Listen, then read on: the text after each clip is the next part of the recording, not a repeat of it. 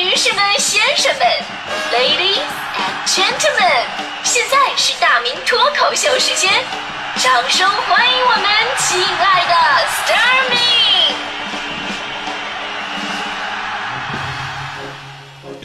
好，欢迎各位来到今天的大明脱口秀，我是大明啊。最近呢，很多高三毕业的学子纷纷接到了心仪学校的录取通知，在这里呢，咱们继续祝年轻的朋友们都能心想事成。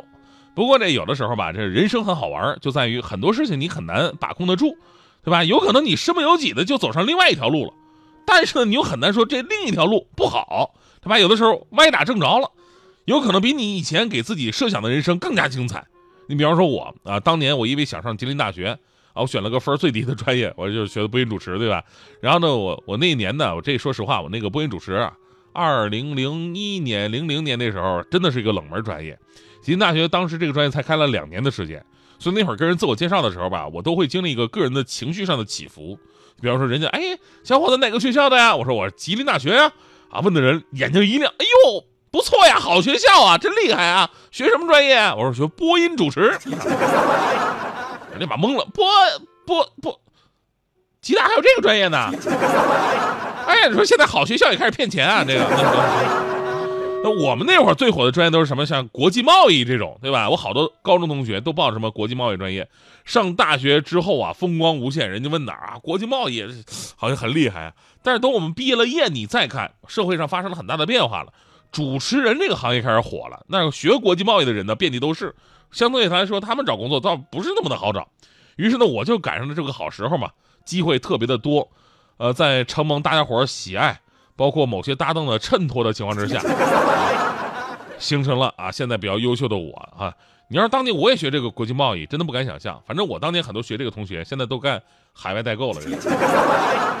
那海外代购跟国际贸易好像差不太多哈。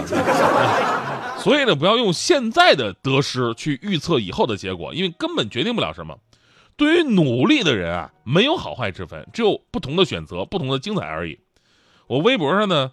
大明的微博啊，明是铭刻铭记的明，微博是围在脖上的微博。我新浪微博啊，我微博上呢有一位十七岁的女同学，也是今年刚参加高考的，前两天给我这个微博留言，大家伙现在还能看着呢。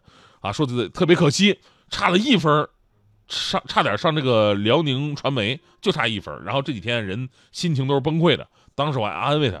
昨天呢，突然又给我发了一条，说很开心被大连工业大学录取了啊，还是自己非常喜欢的干新媒体这个专业。呃，当时我就给他回复了很多话，我大概意思告诉他说，考大学吧，这个学校好啊，专业好，说重要它重要，对吧？毕竟敲门砖。他说不重要吧？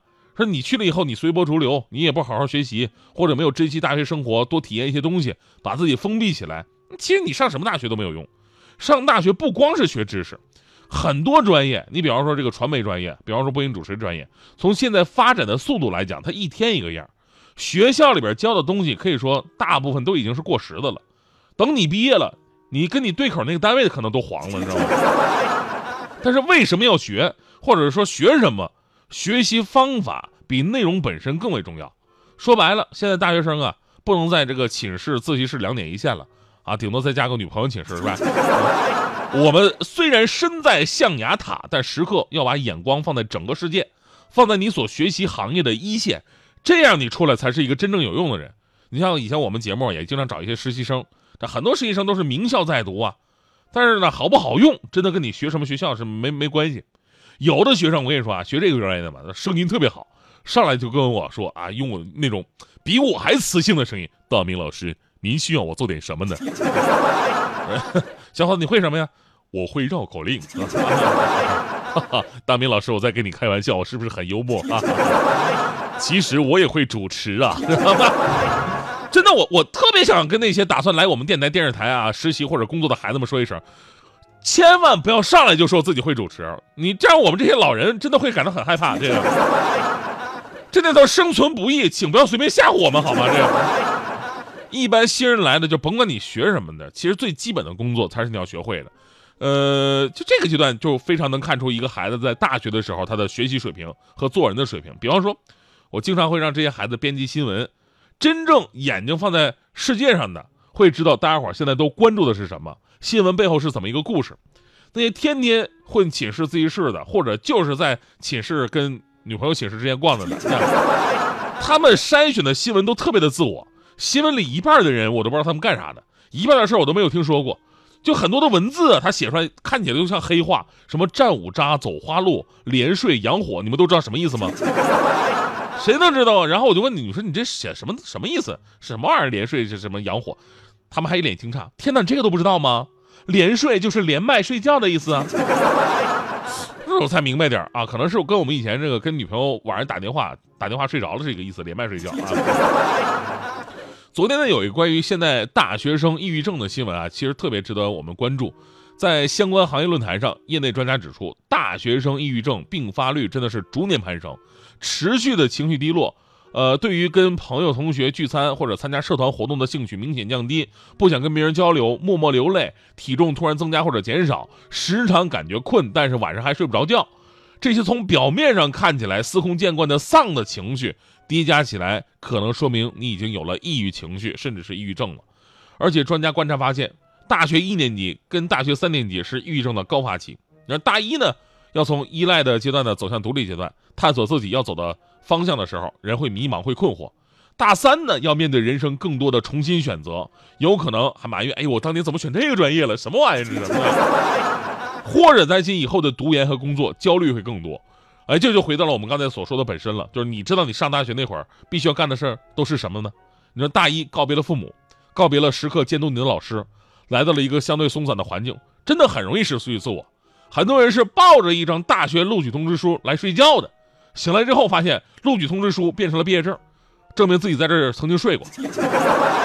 所以大一的时候一下子失去目标了，发现大学跟自己想的完全不一样，尤其你再碰到几个奇葩室友，是你接受不了的。什么说梦话的、脚臭的、抽大烟的、喝大酒的，那种感觉就好像生活一下子坠入底层。主要一想，我的妈呀，要跟这帮人生活四年，你搁谁想谁都抑郁，对吧？大三的时候呢，开始担心人生，就是因为对自己不了解，对相关行业专业的迷茫，导致人生没有什么规划。所以在这里啊，咱们要对那些即将上大学的孩子们说：上大学，一方面咱们得好好读书，但另一方面。千万别光在那儿读书，也得干点别的。有些事儿，如果你在大学不做的话，那才是真正的浪费光阴啊。比如说，在大学的时候，记得要锻炼身体。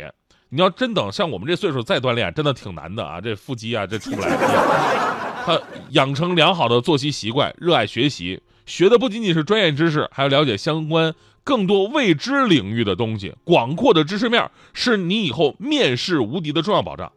在大学呢，要学会管理好自己的财务，注意好规划跟节约，尤其是有女朋友的，啊，这这个过程一定要明白，就是哄女生啊，不要只靠物质的方式，用心是更好、更省钱的一种方式。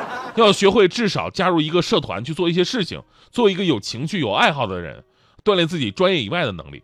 然后呢，就是遇见一份爱情，相信我，虽然那时候吧，总是因为谈恋爱入不敷出，但是再也没有比在大学时代。谈恋爱更省钱的恋爱，真的，超出物质的才是真爱啊！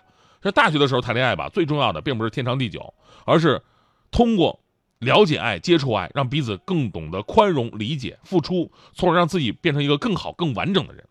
所以说，大学时期呢，要做的事儿非常的多，把自己从自己的小圈子里边摘出来，生活那么丰富多彩，那是抑郁给谁看呢？对吧？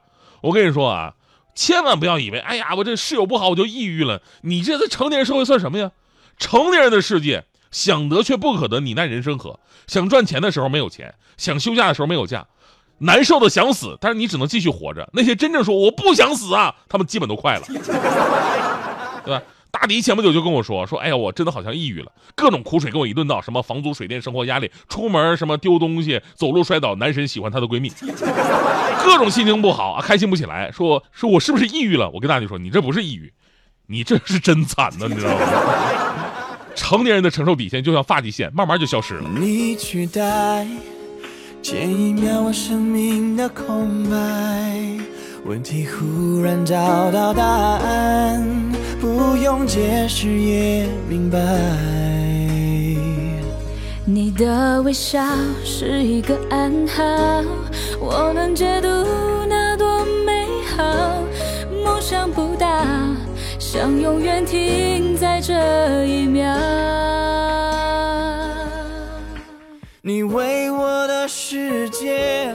心才会。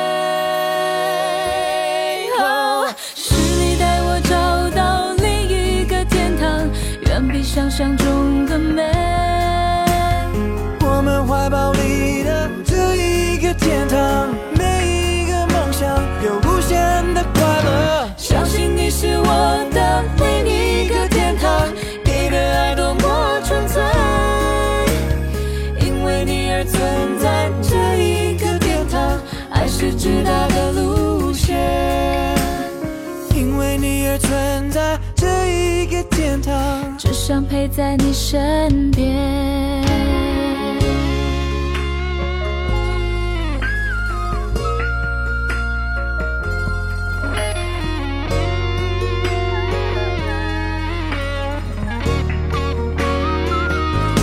我等待下一刻再相遇的精彩。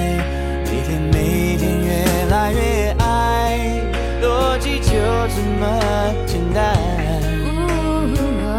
顺利转到同一个频道，定位我的幸福坐标。我多渺小，能爱着你。